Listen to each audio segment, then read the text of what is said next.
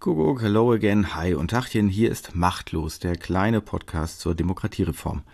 Oder soll ich künftig sagen, zur Vervollständigung der Demokratie? Professor Andreas Urs Sommer bezeichnet nämlich liberale repräsentative Demokratien wie die unsere als halbfertige Demokratien, die, Zitat, für halbfertige Individuen tauglich waren, aber, das ist jetzt nicht mehr ganz Zitat, nicht mehr für uns aufgeklärte und in vielen Punkten selbstverantwortliche Bürger.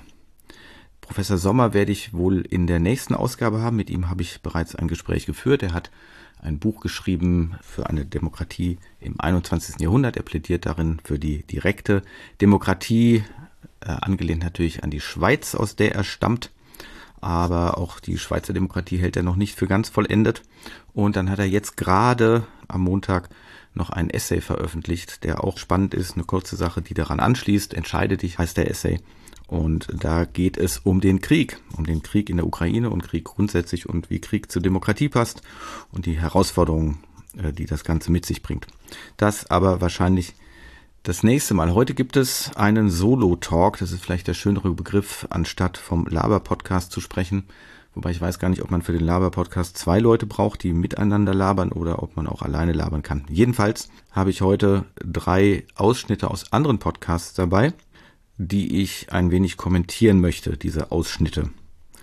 Es ist einmal etwas aus dem Podcast vom Hessischen Rundfunk, vom HR. Studio Komplex heißt die Reihe, über aleatorische Demokratie letztendlich. Also es geht ums Auslosen. Dann habe ich als zweites einen Ausschnitt aus dem transatlantischen Podcast vom Amerika-Zentrum in Hamburg, The Transatlanticist. Und als drittes einen kleinen Ausschnitt aus Endlich Normale Leute, dem Comedy-Podcast von Ariana Barbori und Till Reiners. Ich versuche die Anmerkungen so zu machen, dass Sie eventuell auch etwas damit anfangen können, wenn Sie den jeweiligen Podcast nicht gehört haben. Aber ergiebiger ist es sicherlich, wenn Sie zunächst die Originale hören. Ich empfehle die auch auf alle Fälle, auch wenn ich mich dann jetzt äh, zu einzelnen Punkten kritisch äußere. Wir starten mit einem Ausschnitt aus dem Podcast Studio Komplex, Folge 45, die hieß Demokratie losen statt wählen. Den Ausschnitt, den ich gewählt habe, der ist ganz vom Ende. Das ist quasi dann schon das Resümee. Na, wenn das nicht mal ein sehr besonnenes Plädoyer dafür war, unserer Demokratie doch noch den Arsch retten zu können. Also,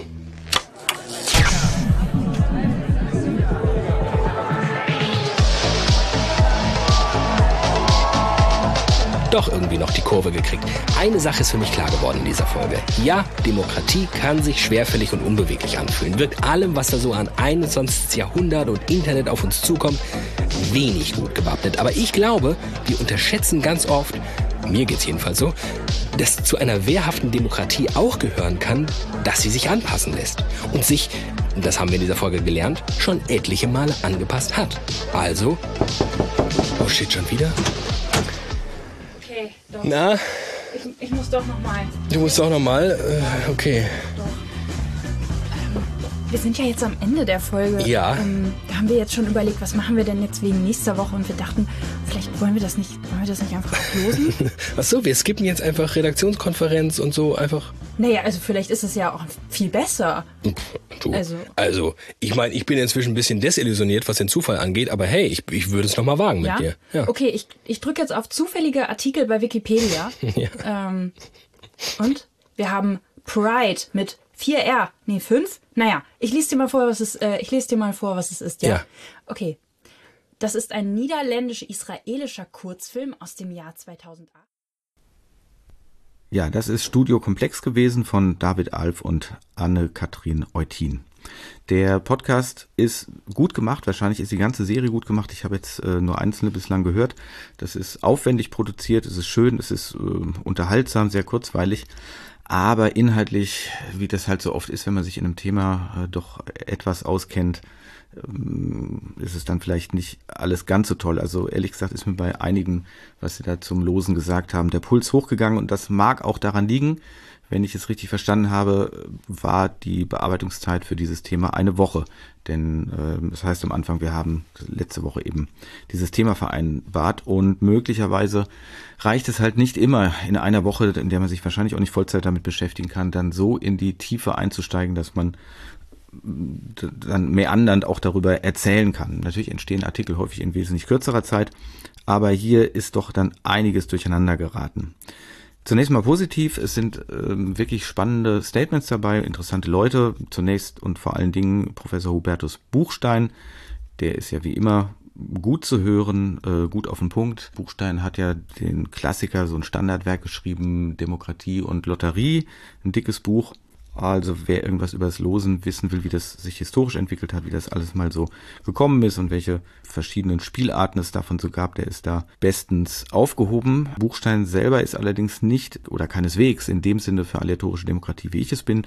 Er sagte mir mal äh, direkt, meinen radikaldemokratischen Impetus teile er nicht. Man kann sagen, er ist für solche Losverfahren Loskammern, Losbürgergruppen, wie auch immer, vor allen Dingen abgesehen jetzt von dem neuen Trend, das doch wieder so beratend einzusetzen mit dem Bürgerrat ähm, oder dem Bürgerratsmodell, ist er dafür, das dann einzusetzen, wenn Politiker selbst befangen sind in dem Thema, um das es geht. Also konkret, wenn es eben ums Wahlrecht geht, was aktuell ja gerade wieder ansteht. Ähm, da ist ja der Bundestag schon lange aufgefordert, das Wahlrecht zu ändern, hat das Bundesverfassungsgericht ihm aufgetragen. Und da äh, soll ja jetzt dafür gesorgt werden, dass der Bundestag nicht mehr beliebig wachsen kann. Unter anderem soll diese sogenannte Grundmandatsklausel wegfallen, die bislang vorsieht, dass auch eine Partei, die unter fünf Prozent geblieben ist, anteilig für die Stimmen, die sie erhalten hat, äh, Sitze im Parlament bekommt, wenn sie denn mindestens drei Direktmandate errungen hat, also sprich in drei Wahlkreisen gewonnen hat, in drei Wahlkreisen. Der stärkste war, das soll unter anderem wegfallen. Dann sehr spannend fand ich äh, Dorothea von Gablenz. Sie ist Juristin an der Universität Passau und sie erläutert, wie das eigentlich genau mit den Geschworenen in den USA geschieht, weil auf die Geschworenen, auf solche Jurys wird ja ganz oft verwiesen, wenn es ums Losen geht, aber da geht es natürlich auch schon los. Das ist mit dem, was wir unter Losen verstehen, was hier in diesem Podcast und eigentlich in der ganzen Szene unter aleatorischer Demokratie verstanden wird, natürlich überhaupt nicht vergleichbar denn das erläutert sie ja ausführlich. Es gibt die Möglichkeiten, da Einspruch einzulegen gegen Kandidaten. Da wird lange befragt und wird genau geguckt, ob die eigentlich passen. Und am Ende, wir wissen es, wir kennen möglicherweise den alten Schwarz-Weiß-Film, die zwölf Geschworenen mit Henry Fonda in der Hauptrolle von 1957. Äh, wir haben eben dann nur zwölf Leute. Und das ist ja eine winzige Zahl. Das ist also egal, wie man das dreht und wendet, niemals repräsentativ für die gesamte Bevölkerung, sondern es sind halt einfach nur zwölf Leute und die werden auch noch nach einem sehr harten Verfahren ausgewählt. Ich halte das also für ein ganz schlechtes Beispiel im Zusammenhang mit losen Losdemokratie oder meinetwegen auch ausgeloster Deliberation, also Beratungsverfahren. Das passt hier auch alles nicht. Dann äh, wird das Thema angerissen, ähm, dass es kein Wahlrecht für alle gibt und dass man das vielleicht irgendwie mit dem losen ähm, beheben könnte. Da muss man einfach mal sagen, ohne dass ich da jetzt auf die Details eingehen will, das eine hat mit dem anderen überhaupt nichts zu tun. Ne? Also die Frage, wer ein Wahlrecht hat, betrifft dann ganz genauso auch, wer eigentlich ein Stimmrecht haben sollte, wenn ausgelost wird. Also ich muss mich ja grundsätzlich fragen, wer verhandelt da miteinander etwas und alle, die etwas miteinander verhandeln, die kommen dafür in Frage. Die haben also entweder ein Wahlrecht, aktiv, passiv, ähm, oder sie gehören eben zu dieser Grundgesamtheit, aus der wir auslosen können das hat also jetzt systematisch überhaupt nichts miteinander zu tun, diese Fragen. Das ist eine Grundsatzfrage. Und ob ich dann jetzt wähle oder ob ich eben nur einzelne Leute auslose und die in Ruhe beraten lasse, das steht auf einem ganz anderen Blatt. Dann wird einmal so nebenbei erwähnt, das passiert leider auch sehr häufig, ja, nach dem Motto, wie wäre es denn, wenn man jetzt dann die Regierung auslost und dann sind ja lauter Nieten dabei oder einzelne Nieten dabei. Also auch hier habe ich wieder wirklich schnaufen müssen, weil das sind auch zwei grundverschiedene Dinge. Also beim Losen, ich habe es ja hier im Podcast schon ein paar Mal erwähnt, wenn ich Menschen auslose, dann muss egal sein, wen es trifft. Das ist die Bedingung für das Ganze. Und dafür gibt es eben zwei Möglichkeiten. Entweder sind diejenigen, aus denen ich da auslose, so gleich, dass ich eben keine Priorisierung treffen kann. Und das gibt es in vielen Fällen. Meinetwegen, wenn es Bewerber für irgendeinen Job gibt oder auch für ein Amt eben und ich dann bestimmte Kriterien zu erfüllen habe, das geprüft ist und dann habe ich halt normalerweise mehrere Leute, die dafür in Frage kommen. Es ist doch geradezu grotesk, dass nur ein Mensch oder meinetwegen auch nur einer pro Partei zum Beispiel in der Lage sein soll, äh, Bundeskanzler oder Bundeskanzlerin zu werden. Das sollten doch wohl deutlich mehr sein, die dafür in Frage kommen. Und so ist es eben bei vielen Ämtern. Es gibt Leute, die dafür in Frage kommen und die kann ich alle in einen Topf schmeißen und dann daraus losen. So, aber da schmeiße ich natürlich keine Leute rein, die dafür ungeeignet sind für den Job. Das ist ja geradezu grotesk. Und das andere ist, was ich machen kann, ich sage, ich will wirklich die ganze bunte Mischung haben. Ja, ich will nicht aus einzelnen geeigneten auslosen, sondern aus, der, aus einer Gesamtheit, also aus allen Menschen, die hier sind, oder aus allen Jugendlichen oder aus allen Senioren, aus allen, ist mir völlig wurscht was, da kann man dann auch irgendwelche Einzelkriterien benennen. Aber dann, wenn es da wiederum egal sein soll, wen es aus dieser großen Gruppe trifft, dann kann ich das nur erreichen, weil sie eben doch unterschiedlich sind, auch wenn sie sich in irgendwelchen Merkmalen gleichen, wie meinetwegen dem Alter, dem Geschlecht oder was auch immer, um das es gehen könnte, dann muss ich eben eine große Gruppe auslosen. Dann geht es nicht darum, dass ich Einzelnen die Gesamtverantwortung und auch die gesamte Macht, eine Entscheidungsmacht nämlich anvertraue, sondern dann geht es darum, dass ich sage, gut, anstatt jetzt alle, also die Grundgesamtheit zu befragen, zu konsultieren oder intensiv beraten zu lassen, was technisch nicht möglich ist, stattdessen wähle ich eine kleine Gruppe aus und das mache ich eben per Zufall gerade nicht, indem ich selektiere. So, also das heißt, wenn wir über Losdemokratie sprechen, dann bedeutet es doch nie, dass wir jetzt einzelne Posten auslosen. Da kommt man dann immer wieder damit, ja, die Griechen haben das doch auch gemacht. Aber natürlich auch nicht alles. Da gab es auch Wahlämter, also da, wo besondere Qualifikationen notwendig waren, wie im Militär und so weiter. Da wurde nicht gelost, da wurde gewählt, aber andere Jobs wurden gelost. Ja, natürlich aber nur, wenn es egal ist. Also wenn ich zum Beispiel eine bestimmte Art von Aufsicht führe und wenn es auch mehrere Leute sind und aus dieser Grundgesamtheit, die dafür überhaupt in Frage kommt, ich das Amt grundsätzlich allen zutrauen kann. Also sagen wir mal, in einem Verein geht es um die Kassenprüfung. Da ist es natürlich geradezu ideal zu sagen, ja, dann losen wir halt einfach die zwei, drei, vier, fünf Kassenprüfer aus äh, und warten nicht darauf, dass sich jemand bewirbt, wo die Mauschelei dann eher möglich ist, als wenn ich eben ausgelost habe. Aber selbstverständlich müssen die Leute, die ich da grundsätzlich auslosen will, in der Lage sein, eine Kasse zu prüfen. Na? Also jetzt gehe ich dann davon aus, es ist ein Verein, in dem wir davon ausgehen, alle sind in der Lage. Wenn das nicht der Fall ist, dann muss ich natürlich Kriterien benennen und dann schrumpft der Kreis derer, aus denen ich da auslosen kann, wieder. Ähm, dann kommt am, auch am Rande wieder so die Geschichte, wenn wir losen, dann lösen sich die Parteien auf. Das hat auch miteinander überhaupt nichts zu tun. Also nirgends steht, dass es Parteien nur geben soll, damit sie, ich sag mal, letztendlich Regierungen bilden, also Koalitionen bilden und ähm, im ungünstigen Fall dann halt in der Opposition des Parlaments landen. Nein, das hat damit natürlich gar nichts zu tun. Das ist nur das, wie wir es heute kennen. Aber Parteien können selbstverständlich sich bilden und können Politik machen, können Themen setzen, können diskutieren und so weiter. Das wäre erstmal vollkommen unabhängig davon, ob dann auch nur diese Parteien in ein Parlament kommen. Ja, also es dürfte alle Parteien natürlich weiterhin geben, selbst wenn wir den Bundestag auslosen würden, das eben berühmte ausgeloste Bürgerparlament, wie ich es vorgeschlagen habe und wie es auch anderen äh, vorschwebt dem steht überhaupt nicht im Wege, dass es Parteien gibt. Nur die Parteien haben nicht mehr dann den exklusiven Zugriff auf das Ganze. Und Parteimitglieder würden natürlich genauso irgendwo vorkommen können, nämlich wenn sie ausgelost werden. Und das bedeutet im Verhältnis, wie Parteimitglieder in der Bevölkerung vorkommen, in, der, in dem Fall stimmberechtigten Bevölkerung, kämen auch weiterhin Parteimitglieder in ausgelosten Parlamenten oder in ausgelosten anderen Bürgerforen, Konferenzen, Räten, wie auch immer man es nennen möchte, vor. Das hat alles miteinander nichts zu tun. So, und dann auch immer wieder zu hören, leider äh, heißt es dann noch, ja, aber wir können ja das Wählen ja auch sowieso gar nicht abschaffen, weil Artikel 20 Grundgesetz schreibt es uns ja vor. Äh, in dem Absatz 2 des berühmten Artikel 20 Grundgesetz steht, alle Staatsgewalt geht vom Volke aus, sie wird vom Volke in Wahlen und Abstimmungen und durch besondere Organe der Gesetzgebung, der vollziehenden Gewalt und der Rechtsprechung ausgeübt. Und daraus folgern manche Menschen, ja, deswegen können wir ja die Wahlen sowieso nicht abschaffen. Also mal abgesehen davon, dass es ja noch ein langer Weg dahin ist, äh, können wir uns vielleicht grundsätzlich darauf verständigen, mal ungeachtet all der Dogmatik, die Juristen entworfen haben, dass wir in einer Demokratie selbst bestimmen können, müssen, wie wir miteinander umgehen und wie wir das managen. Denn wir behaupten ja schließlich auch, dass das, was wir da haben, nämlich dieses Grundgesetz, dass das auch demokratisch zustande gekommen ist. Also muss es ja wohl auch möglich sein, demokratisch etwas zu verändern. Und äh, es ist keine allzu große Überraschung, dass diese immer genannte Ewigkeitsklauseln, die wir da haben, naja, unter einem großen Vorbehalt stehen. Ich will nämlich gar nicht sagen, wenn alles zusammenbricht, wird sowieso neu gemacht. Nein, das ist vorgesehen. Artikel 146 sagt bekanntermaßen, erstaunlicherweise auch nach der Novellierung, nach der äh, Wiedervereinigung, Dieses Grundgesetz, das nach Vollendung der Einheit und Freiheit Deutschlands für das gesamte deutsche Volk gilt, verliert seine Gültigkeit an dem Tag, an dem eine Verfassung in Kraft tritt, die von dem deutschen Volke in freier Entscheidung beschlossen worden ist.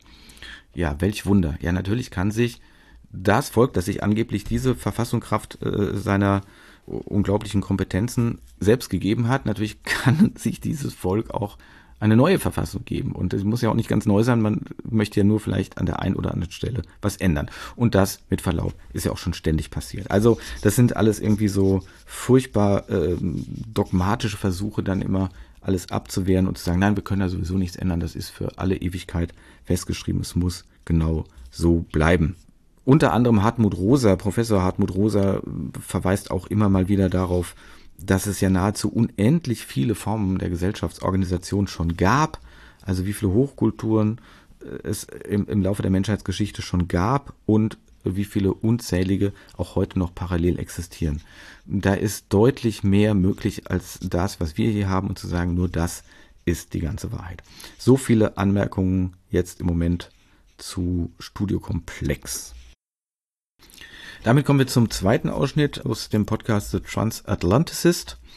Der Host ist Professor Dr. Andrew Sola vom Amerika-Zentrum in Hamburg und er spricht in dieser Folge mit Ahmed Teleb und Antoine Verne.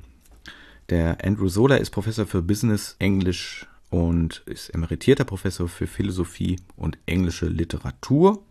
Und Ahmed Teleb ist ein Forscher, der sich mit Deliberation beschäftigt und aleatorischer Demokratie aus den USA.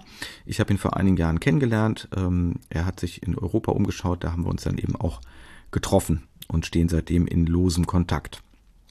Und Anton Werne kenne ich schon sehr lange, wahrscheinlich jetzt irgendwie 20 Jahre aus dem Planungszellenkontext eben. Er hat über Planungszellen promoviert und arbeitet bei einer Firma für Bürgerbeteiligungsverfahren. Antoine war schon zweimal hier im Podcast Machtlos in den Folgen 4 und 18. Ich finde die sehr hörenswert, weil ich Antoine immer sehr hörenswert finde. Wer sie noch nicht kennt, möge sie sich anhören.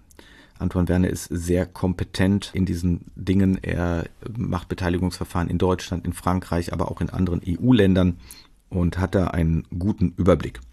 Dieser Podcast ist in zwei Teilen geschnitten erschienen und er ist auf Englisch, aber auch für Menschen, die wie ich mit Latein und Griechisch gepeinigt wurden, gut zu verstehen. Teleb und Werner gucken aus sehr unterschiedlichen Blickwinkeln auf das Ganze, haben viel Ahnung und die kritischen Fragen vom Host Sola sind auch hilfreich. Dennoch möchte ich meine Anmerkung genau an einem Statement des Moderators festmachen, weil er eine weit verbreitete Sichtweise darstellt, der ich widersprechen muss. Hier sind die etwa zweieinhalb Minuten von ihm. Yeah, and I think that's a really important general point for me too. I think it's human nature to want to have closure, finality. Like we finally solved this problem. We finally solved immigration or healthcare or global peace. But in a in a planet of whatever three and a half, four billion people now, there's going to be a lot of different perspectives and they're going to change a lot as technology changes, as new things happen. Climate change will no doubt change how we think about democracy as well. So I agree that it's better to think about democracy as a, as a continually unfinished process rather than an endpoint we can get to. But I just want to talk about one specific issue at the start that I, that I had the first time I started looking at some of some of these ideas with sortition. And Ahmed, it's something that you said about the fact that you thought your jury was more reasonable and sensible. And, and there's a counter tradition in philosophy that is that we should not trust the common person. If we give too much power to the common person, the common person will make terrible mistakes. And I remember there's a hysterical Simpsons episode where the head of a big motor company was like meets Homer and says, "Ah, you are the perfect common American man. You designed the next car for me." So Homer Simpson designs a car, and it's the worst car ever designed. It looks great, but it's like dumb, uh, it's, and it's hysterical. But connecting the Homer Simpson example to the British people, I'm thinking of Brexit. Brexit is, for me, the most recent example of how a participatory democratic action, namely the Brexit referendum, gave the British people, who were mostly uninformed about the consequences, the power to change the course of their country.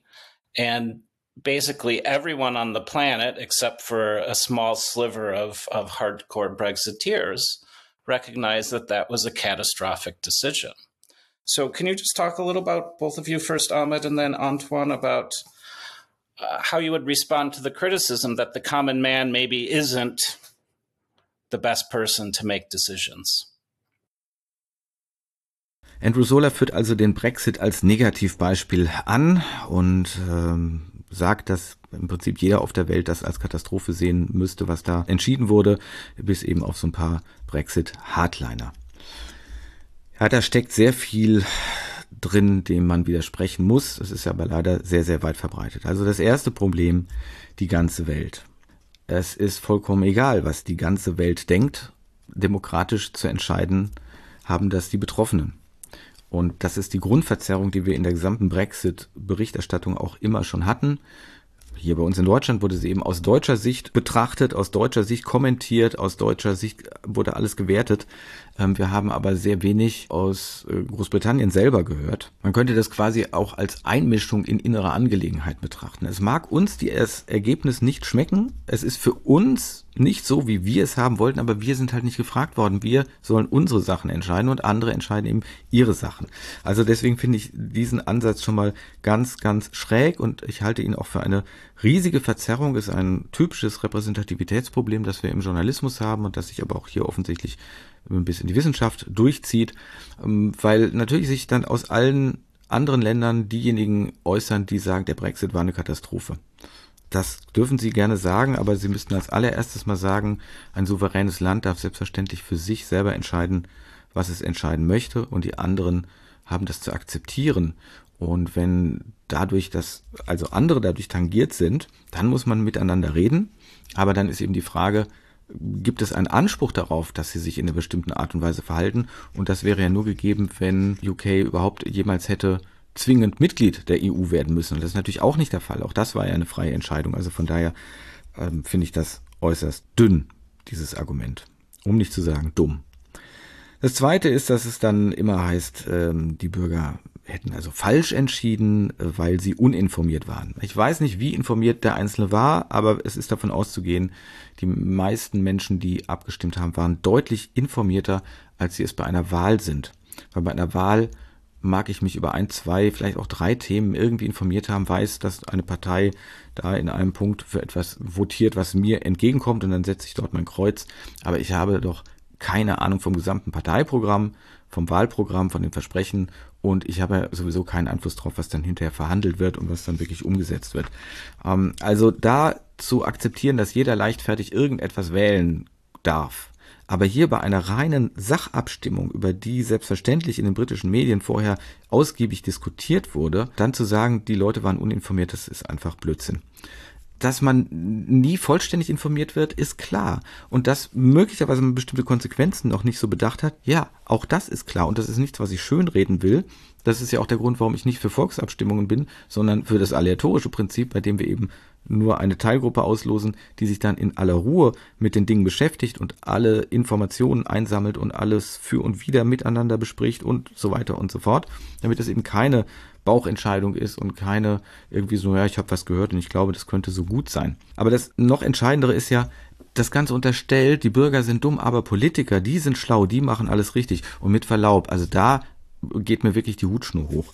Denn wenn wir uns Politik anschauen, dann macht Politik den lieben langen Tag nichts anderes, als Politik zu korrigieren. Das heißt, ständig das irgendwie wieder auszubessern, ihrer Ansicht nach jedenfalls auszubessern, was vorherige Politiker verbockt haben. Und da können wir wirklich hingucken, wo wir wollen. Den Städtebau, die Städte müssen komplett umgerüstet werden. Nichts da drin funktioniert. Nichts ist so, wie wir es haben wollen. Die Straßen nicht, die Häuser nicht, die Grünanlagen nicht oder eben die zu wenigen Grünanlagen und so weiter und so fort. Das ist alles Murks gewesen aus heutiger Sicht. Der Autoverkehr da drin, überhaupt die gesamte Mobilität, die Energieversorgung. Wie kam man überhaupt jemals auf die Idee, äh, fossile Sachen zu verbrennen, die doch endlich sind und die zwangsläufig die Atmosphäre verändern müssen und auch sonst etwas verändern müssen. Selbst beim Wasser sind wir zu doof gewesen quasi, also in dem Fall ja die Politik. Ähm, auch das kriegen nicht viele mit, aber wird ja komplett in Frage gestellt, dass wir wirklich Trinkwasser benutzen, um unsere Fäkalien wegzuspülen, ist doch an Absurdität eigentlich nicht mehr zu überbieten. Das ist ein 2000 Jahre altes System, das wir da haben. Die Biodiversität, Flächenversiegelung, ja, alles, alles geht den Bach runter und überall wird, Alarm gebrüllt, zu Recht, zu Recht, aber das hat die Politik gemacht. Also, das sind nicht die uninformierten Bürger, die da irgendeinen Quatsch entschieden haben, sondern das haben unsere Experten gemacht. Das haben unsere Verwaltungen gemacht, die die ganzen äh, Vorlagen machen, die die Beschlussvorlagen machen, die die Gutachten schreiben und so weiter und so weiter. Wir könnten das Ganze noch beliebig lange durchgehen. So ein Gag ist ja im Moment wie Moore wieder zu vernässen. Also, erst legt man sie trocken, dann verbrennt man das Zeugs auch noch zum Teil und jetzt vernässen wir sie wieder. Ja, all das hat die Politik gemacht. Also mit Verlaub zu sagen, der Bürger ist der Dumme und der Politiker ist der Gescheite und deswegen soll man den Politiker machen lassen statt dem dummen Bürger. Also da fehlt einfach jegliche empirische Grundlage. Und da gehe ich natürlich jetzt nur von dem aus, was wir meinen messen zu können. Also weil wir sagen, das eine ist gut, das andere ist schlecht.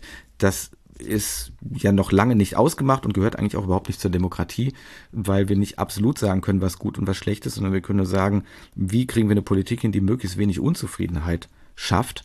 Man kann auch optimistischer sagen, die möglichst viele Menschen zufrieden macht, aber das andere wäre schon mal genug, möglichst wenig Unzufriedenheit zu schaffen. Ähm, und dann ist halt die Frage, wenn ich sage, ähm, wir haben wir, also passt jetzt gut zu transatlantisch hier, einen Afghanistan-Krieg geführt. Deutschland war dabei, die USA waren ganz vorne dabei. Das war ja irgendwie der angebliche Krieg gegen den Terror. Die Zahlen schwanken, was man da so lesen kann. Bei Wikipedia haben sie irgendwie rund 140.000 Tote gesammelt. Die Neue Zürcher Zeitung sprach von 240.000 Toten. Äh, plus 5,5 Millionen Menschen, die auf der Flucht sind. Also da jetzt zu sagen, das ist eine super Bilanz, hat die Politik doch alles klasse gemacht. Ähm, wir wissen, wie jetzt nach dem 20-jährigen Krieg das Ganze aussieht. Ja, ähm, finde ich ein bisschen schwer zu begründen. Also die Liste der äh, Dinge, wo wir im Moment objektiv sagen, ja, das ist ja wohl irgendwie nicht optimal gelaufen, dürfte sehr, sehr lang sein, egal wo wir politisch stehen. Es gibt viele Dinge, wo wir sagen, wo wir uns sicherlich einig sind, es ist nicht gut gelaufen, es ist vielleicht auch richtig schlecht gelaufen. Und mit Verlaub, das hat alles die Politik verbockt und nicht die Bürger, auch wenn sie gewählt haben.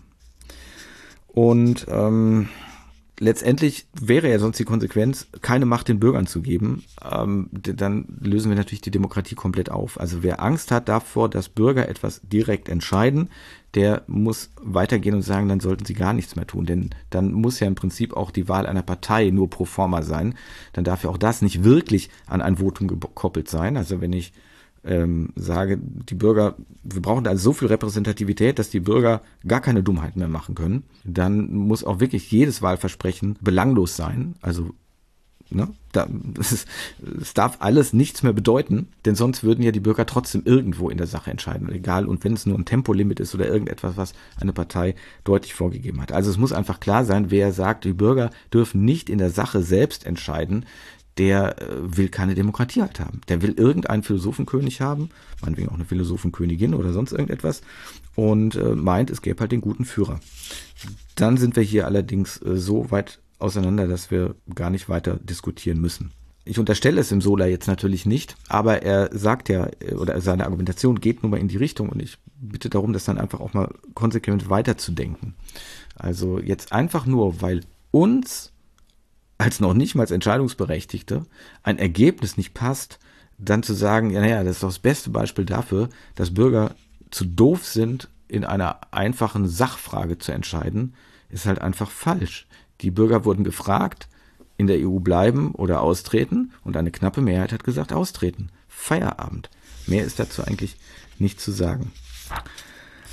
Im zweiten Teil dieses äh, Podcasts, äh, dieses transatlantischen Podcasts, sprechen die drei dann unter anderem noch darüber, warum eigentlich die deliberative äh, Demokratie so gut funktioniert. Also sprich diese Bürgerbeteiligungsverfahren, da wo nicht entschieden wird, sondern wo man nur hm, Empfehlungen abgibt. Und das fand ich auch nochmal ganz spannend. Also von daher Hörempfehlung für das Ganze, auch wenn ich jetzt hier an einer Stelle mich sehr kritisch geäußert habe. Und als drittes und letztes kommen wir zu einem Ausschnitt aus Endlich normale Leute, Folge 55 vom 9. März. Wer meine publizistischen Aktivitäten recht genau verfolgen sollte, könnte auf die Idee kommen, ich hätte da eine gewisse Obsession, weil ich mich mit Till Reiners schon häufiger beschäftigt habe und ich stolper da auch selber drüber.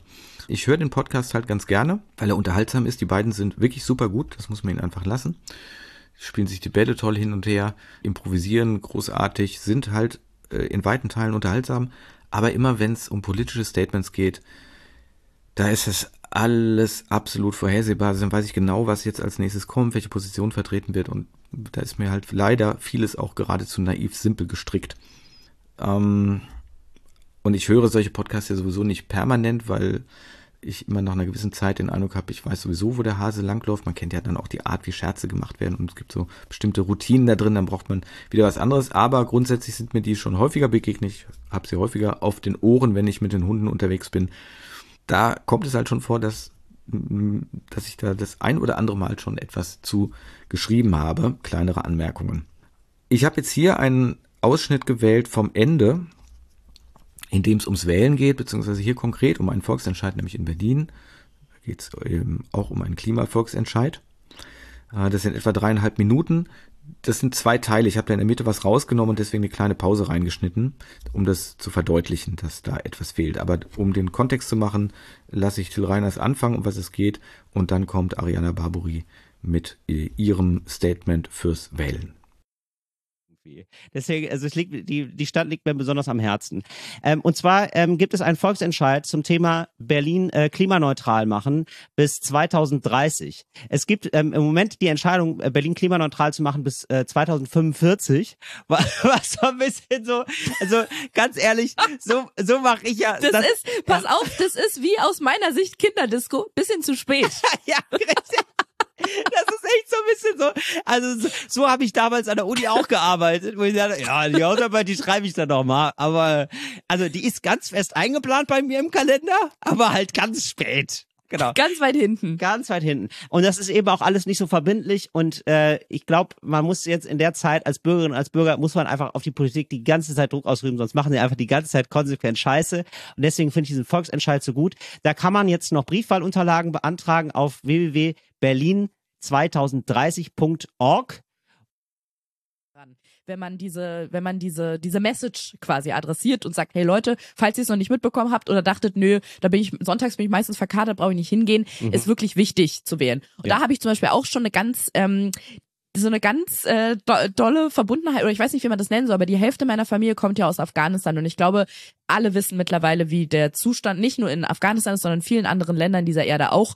Und sowas wie Wahlrecht oder Demokratie oder auch das Wissen, wenn ich meine Stimme abgebe, werden da nicht äh, hinterher die die ähm, Stimmzettel ausgewertet und alle, die nicht gegen, äh, die nicht so abstimmen, wie die Regierung das gerne hätte, die werden verbrannt oder in die, in die Rundablage gelegt, mhm. wie Boomer gerne sagen. Das finde ich alleine ist schon so ein Privileg. Was ist denn die Rundablage? Das ist der Mülleimer. Der Mülleimer. Wow. Richtig. Okay. Ja, das, aber, aber das ja. klingt aber wirklich so wie äh, das hat sich, hat sich der Duden ausgedacht als Jugendwort. Aber okay. Ja, genau so ist es. Okay. Oder diese, wer warten das? Nicht Marietta Slonka, aber wer hat denn diese Jugendwörter? Cringe, Boomer, Susanne YOLO. Daubner. Ja, genau, mhm. so ein bisschen, da könnte das auch Rundablage in den Mülleimer, genau. Und ich finde alleine das ist ich würde dich, ich würde dich jetzt auch gerne mal smashen. Smashen, Susanne.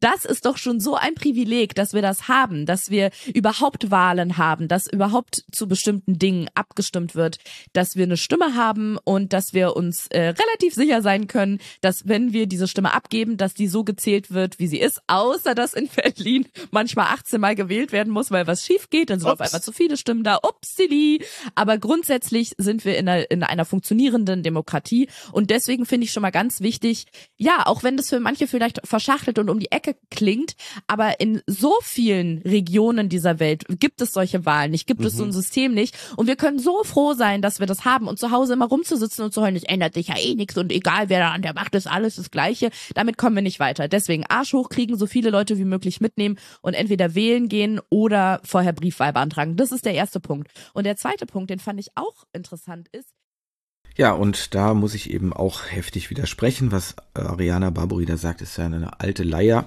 aber sie wird einfach nicht musikalischer, nicht besser, nicht schöner, nicht sonst irgendetwas, ähm, wenn man sie immer wieder spielt. Also zunächst mal ist da ja dieses Nichtwähler-Bashing. Ich habe, glaube ich, hier schon mehrfach angekündigt, dass ich mich damit mal ausführlicher beschäftigen werde, weil ich das in anderen Kontexten auch schon getan habe, aber in diesem Podcast hier noch nie.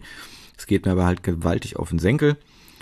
Es gibt keine Pflicht zu wählen, auch keine moralische. Ich werde das dann nochmal verdeutlichen, aber hier muss man ja mal ganz deutlich sagen, beim Volksentscheid ist natürlich nicht zum Volksentscheid zu gehen, also eben erst gar nicht teilzunehmen, bereits eine Ausdrucksmöglichkeit der Nichtzustimmung, denn schließlich drückt man damit das Quorum.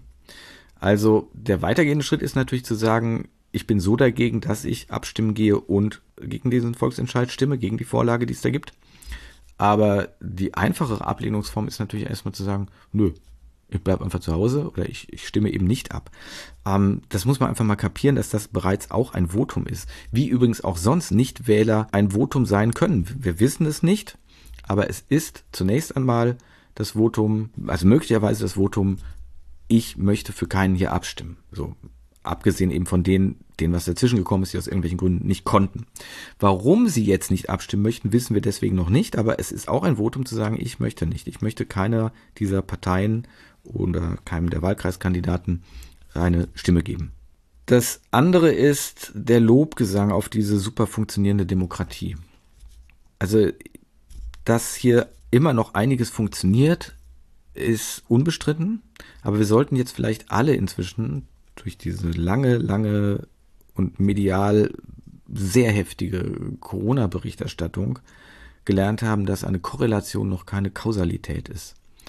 Also nur weil hier irgendwie vieles funktioniert, weil wir auf einem wirtschaftlich hohen Level leben und so weiter, daraus zu folgen, das liegt ausschließlich oder unmittelbar direkt an unserem super tollen Demokratiesystem, halte ich für etwas sehr gewagt. Also jedenfalls ist es wissenschaftlicher Humbug natürlich, das ähm, so zu behaupten. Und die Frage ist, ob nicht der Klimanotstand, in dem wir gerade sind, das beste Beispiel für die Nichtfunktionalität ist, also für das Versagen. Konkret geht es ja hier nicht nur darum, dass man sagen kann, ich sage das immer wieder, ich habe ja auch eine eigene Podcast-Reihe gemacht, äh, die Klimadebatte, in der ich immer wieder gesagt habe, ich nehme euch nicht ab, von wegen, das haben wir nicht gewusst und so weiter. Jedes Kind konnte wissen, dass das Auswirkungen hat. Man muss nicht wissen, welche Auswirkungen das hat. Ja, wir sind, wenn man kein Physiker ist, wenn man da kein Meteorologe ist und so weiter, wenn man das nicht ausrechnen kann und sich damit nicht selber intensiv beschäftigen kann, muss man nicht wissen genau, welche Auswirkungen es hat. Aber dass es Auswirkungen hat, mit Verlaub, das ist nun mal das kleinste Einmaleins, das wir uns irgendwie vorstellen können. Also da lasse ich auch sowieso niemanden aus der Verantwortung. Aber hier geht es ja jetzt konkret auch noch um selbstgesteckte Ziele, Stichwort Pariser Klimaziele, ne? ein Abkommen. Und dann muss man diese Sachen einfach nur umsetzen. Und wenn selbst das nicht klappt, dann darf ich doch mal von einem Politikversagen sprechen und dann habe ich ein systemisches Versagen. Und wer sich intensiver mit der Klimadebatte beschäftigt oder mit der Klimapolitik, auch dazu gibt es ja fortlaufend viele gute, interessante Podcasts, ähm, die einen da auf dem Laufenden halten, dann, dann ist das ein Berg von Problemen und ein Berg von, wir wissen überhaupt nicht, wie das gehen soll und es tut sich nichts und es tut sich zu wenig und, und, und, und, und. Möchte ich jetzt nicht weiter vertiefen, aber gerade das zusammenzubringen, also zu sagen, wir haben eine super funktionierende Demokratie, alles ist top und weil es so top ist, gehen wir jetzt zum Volksentscheid, ähm, indem wir für mehr Klimaschutz oder der Politik in den, wie der Till Reiners, glaube ich, selber sagte, irgendwie in den Hintern treten oder also irgendwie jedenfalls Druck machen müssen äh, da, da passt doch irgendwas nicht zusammen. Ich finde, das könnte man mal verstehen. Und der dritte Punkt, bei dem mir dann auch wirklich der Puls immer hochgeht, ist, wenn es heißt, wir wären so wahnsinnig privilegiert und müssten dafür dankbar sein. Also privilegiert mit unserer Demokratie. Also, wenn wir in einer Demokratie leben, dann haben wir die doch wohl irgendwie selber gebastelt. Ja? In freier Selbstbestimmung. wem, verdammt nochmal, sollen wir denn dann bitte dafür dankbar sein? Außer uns selbst. Also da gibt es keinen großen Gönner, der das gemacht hat. Niemanden, nicht der, nicht der Papa, nicht ein Gott, nicht, nicht sonst irgendjemand, der gesagt hat, nun ja, ihr habt euch gut benommen oder ihr seid mein Lieblingsvolk oder ich weiß nicht was und deswegen gebe ich euch die Demokratie und äh, geht bitte sehr achtsam damit um. Nein, das haben wir doch, wenn wir Demokratie ernst meinen, dann haben wir das doch wohl selber gemacht. Also vollkommener Humbug. Und nein, es haben auch nicht unsere Vorfahren für uns erkämpft und haben für uns gelitten und sind, wie es dann gerne auch noch heißt, auch für uns noch gestorben. Also wenn wir mit dem Krampf anfangen und kein Cherrypicking betreiben wollen, dann möchte ich aber bitte, dass wir auch unsere Vorfahren eben für all die Verbrechen für uns in Verantwortung ziehen. Also dass wir sagen, all diese Verbrechen und alles, was schiefgelaufen ist, hat man auch für uns getan. Ich glaube nicht, dass das irgendjemand tun möchte, aber ich muss an der Stelle äh, oder an dieser Stelle provoziere ich gerne damit.